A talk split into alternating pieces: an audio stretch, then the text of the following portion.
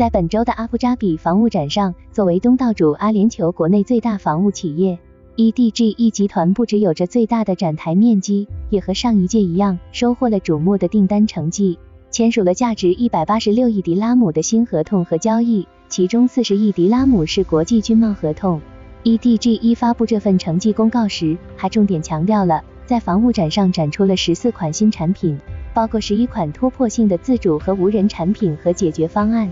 而这些新产品的确收获了不少媒体关注目光，比如无人机产品中的猎人系列、货运无人机空中卡车和 QX 六杠五零、影子系列的蜂群无人机和巡飞弹、阿里塔里克雷电系列精确制导弹药，已经还有将无人化从空中延续到了地面无人车辆和水面无人艇。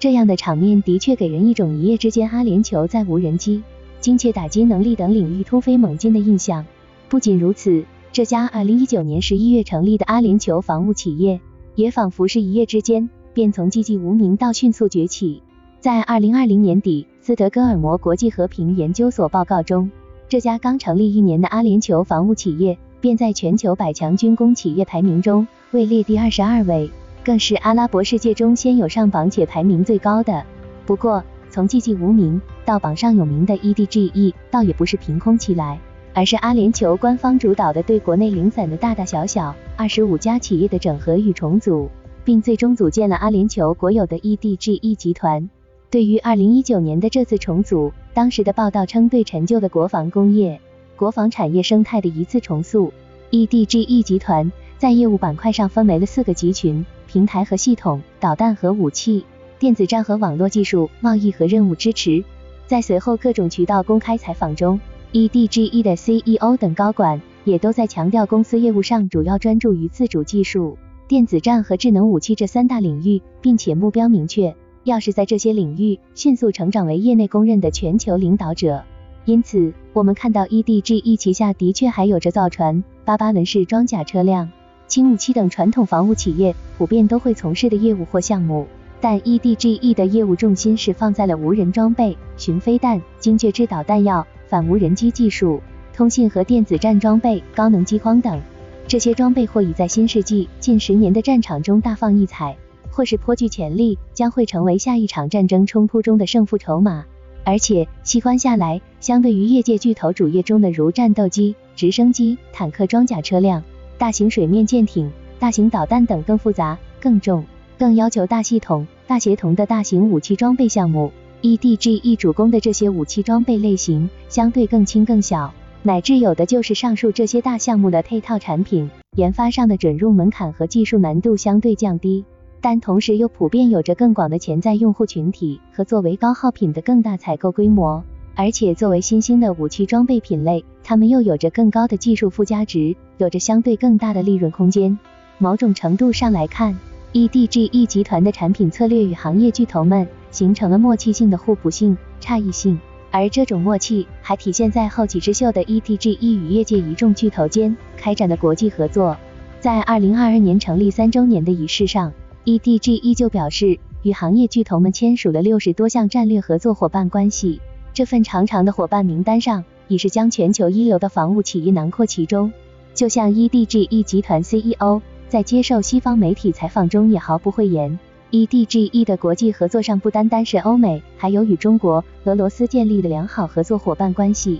乃至这种开放合作的态度，也包括以色列这个昔日阿拉伯世界的仇敌。在二零二年阿联酋同以色列实现关系正常化建交后，EDGE 就与以色列企业签署了合作谅解备忘录，包括共同设计一百七十米长度的模块化无人水面舰艇，引进以色列先进的光电设备。在阿联酋为 IAI 系统建立维护中心等。不过，另一种角度来看，国际防务巨头的纷纷乐于携手 EDGE，这也是阿联酋商业公司法中保人制度的变相延续。在2020年11月该法规修订、该制度废止前，外国公司在阿联酋的业务经营都要求在按公司中由阿联酋公民作为主要股东，需要阿联酋公民或本地公司作为注册代理。不过，这次商业公司法修订中规定了国防等行业不执行此法规，所以照旧国际防务巨头想要在阿联酋顺畅开展业务，选择 EDGE 来做保人，无疑是最明智方案，以此打入阿联酋市场，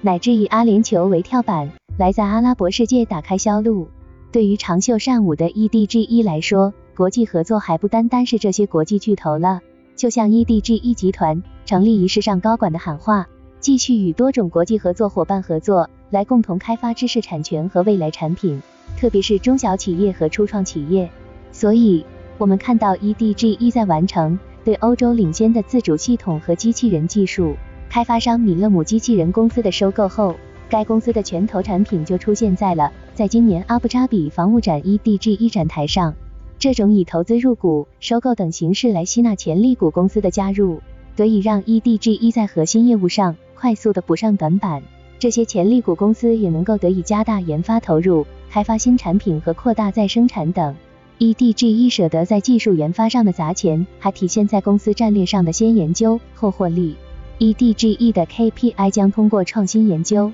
合作伙伴关系的增长与出口潜力来衡量。业务早期的重点不是推动收入，而是多元化和快速扩张。那么，与技术研发公司战略一脉相承的便是 EDGE 在国际上的广纳贤才，将寻求来自全球各地的行业专家和人才，帮助开发与四大产业集群相关的现代产品。毕竟阿联酋的国情在此，九百三十万人口中外籍就占据了百分之八十七点九，引进国际人才就成了 EDGE 版图快速扩张是必然之举。根据 EDGE 的官网介绍，员工来自超过七十五个国家，讲招数十种语言。一千一百名工程师团队中，约百分之六十五是外籍。子公司的首席执行官中，约百分之四十是外籍。除了以雄厚资本来砸技术、砸人才，EDGE 还在生产端产能上倾注资本，在智慧工厂、工业四点零、工业物联网、数字化车间、工业机器人、增材制造等方面都有着持续投资。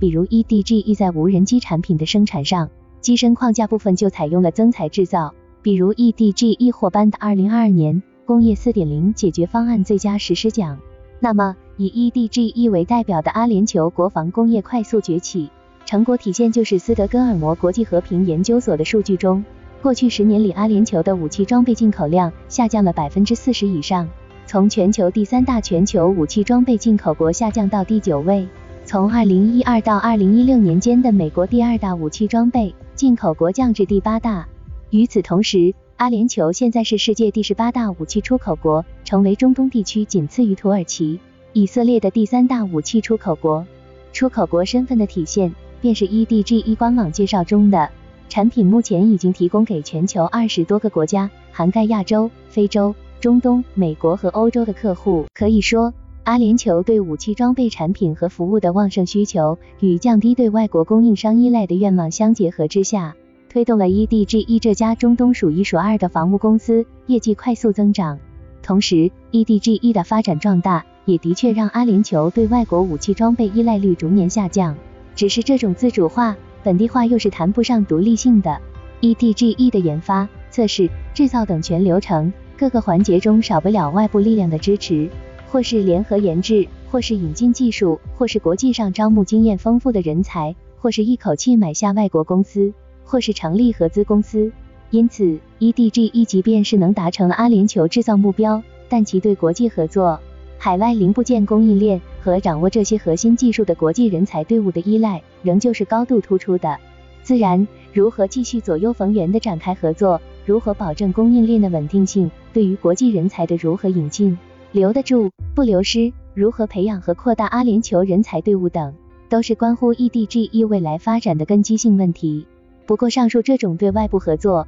供应链和人才的高度依赖情况，对于 EDGE 来说，又是注定不可避免的。就像今天阿联酋的大部分核心性武器装备，仍然是要高度依赖国际巨头来供应。正是阵风、幻影两千、F 杠幺六、C 杠幺七、C 杠幺三零、阿帕奇、黑鹰。勒克莱尔、爱国者、萨德、铠甲等，才构成了这支中东军事力量中的骨干与基石。他们好比是数字一百中一的作用。那么，阿联酋不断提高的本土化率，国产装备的成色几何就将左右这个一后能有多少个零了。也正是以这样的军事力量为硬实力支撑，近年来阿联酋持续谋求区域影响力在中东北非的输出，不论是叙利亚战争，还是打击 IS，亦或也门、利比亚。埃塞俄比亚绵延的地区冲突中，都有着阿联酋的身影。这样的影响力辐射过程中，也必然带动着 EDGE 的走出。比如这届阿布扎比防务展上，EDGE 与安哥拉海军签下的十亿欧元护卫舰大单。以 EDGE 为代表的阿联酋国防工业，在国际军贸上有望成为继韩国、土耳其之后的又一新兴力量。